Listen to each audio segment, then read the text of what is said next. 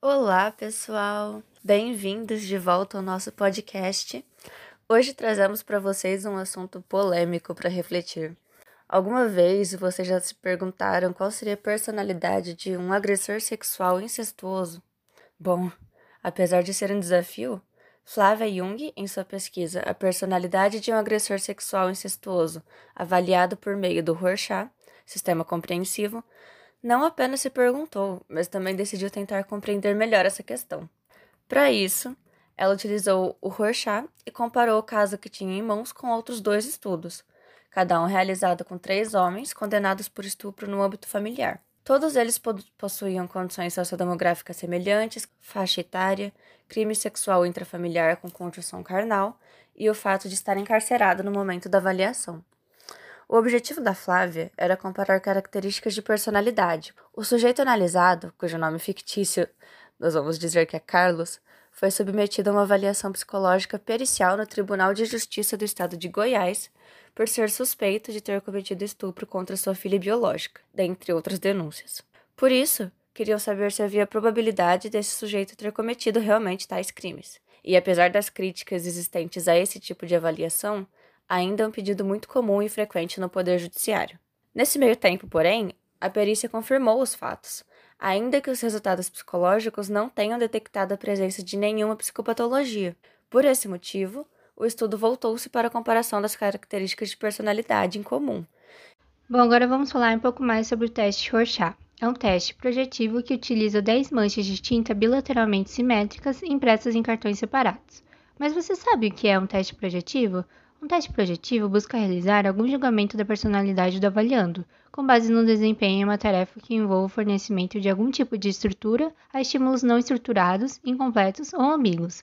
Esses instrumentos permitem examinar a única maneira que o indivíduo projeta um estímulo ambíguo, possibilitando estudar sua forma de ver a vida, seus significados, percepções, padrões e especialmente seus sentimentos. Assim, através de estímulos projetivos, tais como manchas de tinta, figuras, palavras, desenhos, esses instrumentos buscam obter informações a respeito da personalidade do avaliando. Por isso, ao contrário dos autos relatos, os testes projetivos são métodos indiretos de avaliação da personalidade, pois o respondente não é orientado a revelar informações sobre si mesmo, mas ao falar sobre outra coisa, como a mancha da tinta, o avaliador pode fazer deduções sobre a personalidade do avaliando. Em razão disso, o método projetivo tem várias vantagens.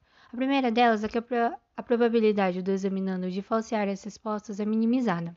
Ademais, por consistir em um método indireto, ele também possibilita explorar tanto conteúdos conscientes quanto inconscientes, e também se mostra vantajoso por não exigir do avaliando uma proficiência na língua, já que, por exemplo, nas atividades que envolvem desenho, as habilidades de linguagem necessárias são mínimas. Que tal conhecermos agora um pouco mais sobre a história do instrumento utilizado no estudo? Seu criador, Hermann Rorschach, soube associar a sensibilidade clínica com o rigor da investigação, desenvolvendo seu método a partir de um experimento psicológico, cujos dados eram, no início, empíricos e constantemente submetidos a uma comparação às observações de indivíduos normais e de pacientes. Ele alertava para o fato de que as conclusões alcançadas deveriam ser consideradas mais como observações do que como deduções teóricas, reconhecia que os fundamentos teóricos de seu experimento, em sua maior parte, estavam ainda incompletos. Coube a seus sucessores a tarefa de fornecer as bases do método, que foi realizada com profundidade por uma série extensa de pesquisadores em diferentes países. Sobre seu método, Rorschach enfatizou que consistia em interpretar formas fortuitas, isto é, figuras formadas ao acaso, e que a interpretação dessas formas nada tinha a ver com a imaginação, mas situava-se, ao contrário, inseridas nas funções de percepção e de compreensão. Entretanto, nem todas as respostas obtidas no exame seriam interpretações nesse sentido, ele explicava que a maioria dos doentes mentais, bem como um elevado número de indivíduos considerados normais, não toma conhecimento do trabalho de assimilação. Tais indivíduos não interpretam as figuras, eles antes as nomeiam. Nesses casos, não se poderia falar de uma interpretação propriamente dita, mas sim de uma simples percepção, pois o trabalho de assimilação associativa estaria fora do alcance desses pacientes. Então, sua ênfase era no processo perceptivo e sua proposta de aprender, por meio da percepção, os fatores da personalidade por ele identificados como inteligência, afetividade, caráter, talentos, instintos, entre outros. Agora, então, falaremos sobre as dimensões da personalidade do agressor Carlos que são avaliadas nesta pesquisa em particular. A primeira dimensão é a da autopercepção e do relacionamento interpessoal, que, como o nome pode já indicar, vai verificar a autoestima do indivíduo, sua autoconfiança, como ele percebe a si mesmo e também o seu interesse pelas pessoas, se existe dependência interpessoal, se ele apresenta empatia e capacidade de se colocar no lugar do outro. A segunda dimensão que será estudada é o estresse e o autocontrole, que irão indicar os traços de personalidade do indivíduo que se relacionam a lidar com experiências de estresse e ansiedade e a manejar tensões, bem como também qual sua tendência de reagir emocionalmente em face a situações de estresse.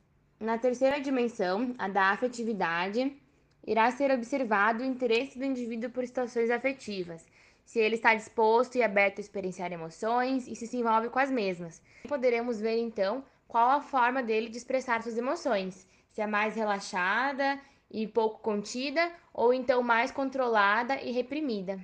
A ideação é a quarta dimensão da personalidade que será avaliada e diz respeito a pensar de modo coerente, lógico e organizado, ou seja, sem indicativos de sérias disfunções será visto de que forma o indivíduo realiza seus processos reflexivos e seu pensamento deliberado, e também de que forma é realizado seu processamento de informações. Por último, a quinta dimensão é a da mediação, onde será avaliada a precisão perceptível do indivíduo, ou seja, se ele tem condições de perceber o mundo de forma precisa, objetiva, adequada e realista, sem graves distorções da realidade.